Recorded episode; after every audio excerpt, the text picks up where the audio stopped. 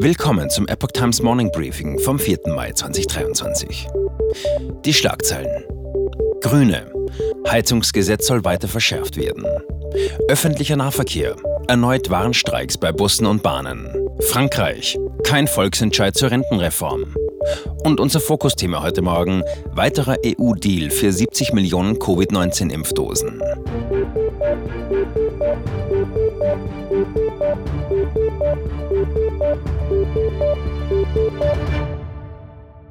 Grüne wollen offenbar das Heizungsgesetz weiter verschärfen. Laut Bildinformation gehe es um elf grüne Landesumweltminister, die das geplante Gesetz an verschiedenen Punkten zuspitzen wollen. Betriebsverbote für fossile Heizungsanlagen sollen demnach früher kommen dürfen. Außerdem ist bisher vorgesehen, dass kleinere Häuser von der Pflicht zur Betriebsprüfung und Optimierung von Heizungen ausgenommen sind. Diese Ausnahme soll wegfallen. Darüber hinaus sollen die Länder das Heizgesetz künftig nur verschärfen dürfen, nicht lockern. Die Umweltminister lehnen zudem Wasserstoff als Lösung ab und wollen die Ü80-Regel abschaffen, die Personen über 80 Jahren von den neuen Heizungsbestimmungen ausnimmt. Die FDP hat bereits Widerstand gegen das geplante Heizgesetz angekündigt. Die Partei wirft Wirtschaftsminister Robert Habeck vor, falsche Zahlen als Berechnungsgrundlage verwendet zu haben. FDP-Berechnungen beziffern die zusätzlichen Kosten für die Bürger auf über 600 Milliarden Euro bis 2045, während Habeck Kosten von knapp 130 Milliarden Euro angibt. Die Gewerkschaft Verdi hat erneut zu Warnstreiks im öffentlichen Nahverkehr aufgerufen. Für heute seien Aktionen in Schleswig-Holstein, Niedersachsen, Nordrhein-Westfalen, Bayern und Baden-Württemberg geplant. Insbesondere bei Bussen und Straßenbahnen ist mit Einschränkungen zu rechnen. Die zweite Verhandlungsrunde für die etwa 5000 Beschäftigten in Unternehmen mit Eisenbahntarifvertrag war in der vergangenen Woche ohne Ergebnis geblieben. Die Gewerkschaft fordert für die Beschäftigten 550 Euro mehr Lohn monatlich bei einer Laufzeit von zwölf Monaten. Die nächste Verhandlungsrunde ist am Freitag geplant. Die Europäische Union verhandelt laut Medienberichten über einen neuen Vertrag mit Pfizer. Demnach soll der US-Pharma-Riese von 2026 pro Jahr rund 70 Millionen Covid-19-Impfdosen liefern. Wie die Financial Times aus Verhandlungskreisen erfuhr, beinhalten die neuen Vertragsbedingungen eine zusätzliche Regelung. Für jede stornierte Dosis müssten die EU-Mitgliedstaaten den halben Preis, etwa 10 Euro, zahlen. Einige Länder, darunter Polen, lehnten diesen Vertrag ab. Derzeit arbeite man deshalb daran, die Verweigerer zu überreden. Nutznießer des neuen Deals sei ausschließlich BioNTech Pfizer. Die 70 Millionen Dosen pro Jahr würden praktisch den gesamten Markt abdecken, heißt es weiter. Komme die Vereinbarung zustande, könnten Mitbewerber wie Moderna, Novavax und Sanofi aus dem Markt gedrängt werden. Die ausgeboteten Impfstoffhersteller kämpften mit unterschiedlichen Problemen. So sei der Kurs der Novavax-Aktie gegenüber 2021 inzwischen um 97 Prozent gefallen. Die Impfstoffe seien generell nur drei Monate haltbar. Die meisten Dosen wären mittlerweile verfallen.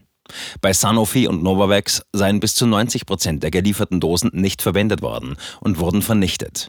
Moderna hingegen habe bereits alle vertraglich vereinbarten Dosen geliefert. Eine Vertragsverlängerung oder gar ein neuer Kontrakt sei nicht vorgesehen. Unterdessen untersucht die Europäische Staatsanwaltschaft das Verhalten von Kommissionspräsidentin Ursula von der Leyen CDU, Zitat, die freihändig und mit fraglicher demokratischer Legitimation die ursprünglichen Impfstoffdeals direkt mit Pfizer-Chef Albert Burla via SMS ausgehandelt hatte. Zitat Ende. Ob diese SMS der Justiz überhaupt zur Verfügung stehen, ist unbekannt. Brüssel hatte sich geweigert, diese zu veröffentlichen. Wir bleiben bei Corona. Bundesgesundheitsminister Karl Lauterbach weiß offenbar bis heute nicht, ob die Maskenpflicht etwas gebracht hat. In der Corona-Krise wurde diese Maßnahme von der Bundesregierung als das mildeste Mittel zur Eindämmung der Pandemie angesehen. Das Gesundheitsministerium teilte laut Bild Information mit, die Effektivität von Maßnahmen wie der Maskenpflicht könne nicht isoliert überprüft werden, sondern nur in Verbindung mit anderen Einschränkungen, wie etwa Schulschließungen oder Homeoffice-Pflicht. Bundestagsvizepräsident Wolfgang Kubicki erklärte dazu, die Antwort des Bundesgesundheitsministeriums legt in erschreckender Offenheit dar, dass das Robert Koch Institut seinen gesetzlichen Auftrag nicht erledigt hat. Zitat Ende. Das RKI sei verpflichtet, jede einzelne Maßnahme nach Verhältnismäßigkeit zu überprüfen. Immer mehr deutsche Firmen verlagern ihre Produktion ins Ausland. Das geschehe zunehmend aus Kostengründen, teilte die Deutsche Industrie- und Handelskammer DIHK unter Verweis auf eine Umfrage mit. Von den Industrieunternehmen mit Investitionsplänen im Ausland nannten demnach 32 Prozent Kostenersparnis als Motiv. Der IHK-Außenwirtschaftschef Volker Treyer sprach von einer schleichenden Abwanderung. Viele Unternehmen aus der Autozulieferindustrie hätten im Süden der USA neue Werke aufgemacht, während sie in Deutschland ihre Produktion auslaufen lassen. Hohe Energiekosten, lange Genehmigungsverfahren, Fachkräftemangel und eine häufig unzulängliche Infrastruktur würden die Position der Unternehmen hierzulande belasten. Dreier mahnte, die Politik muss diese strukturellen Probleme angehen, sonst beginnt das industrielle Fundament in Deutschland zu bröckeln. Zitat Ende.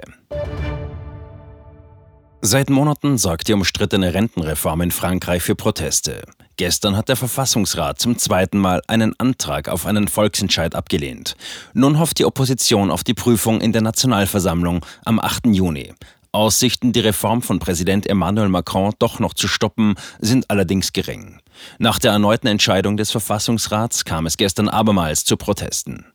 In Frankreich steigt das Renteneintrittsalter bis 2030 schrittweise von 62 auf 64 Jahre. Dabei sind weiterhin Ausnahmen für Menschen vorgesehen, die sehr früh ins Berufsleben gestartet sind oder besonders beschwerliche Berufe haben. Das Gesetz wurde Mitte April per Notdekret verabschiedet. Barack Obama, der ehemalige Präsident der USA, ist gestern Abend in der Berliner Mercedes-Benz Arena aufgetreten. Sein Programm bestand aus Witzen über sich selbst und seine Frau sowie Gesprächen mit dem Moderator Klaas Heuer Umlauf. Das Publikum zahlte mindestens 60 Euro, um bei der Show dabei zu sein. Das exklusive Golden Ticket beinhaltete ein Abendessen und ein Willkommensgetränk. Nach Informationen der Berliner Zeitung wurden viele Tickets für die Veranstaltung auch an Firmen verschenkt. Berlin war die letzte von drei Stationen einer kleinen Europatour. Vorher hatte Obama Auftritte in Zürich und Amsterdam. Das war das Epoch Times Morning Briefing mit Alexander Sieber. Die Epoch Times steht für Aufrichtigkeit und Neutralität im Journalismus. Bitte unterstützen Sie unsere Arbeit mit einem Abonnement und empfehlen Sie uns weiter.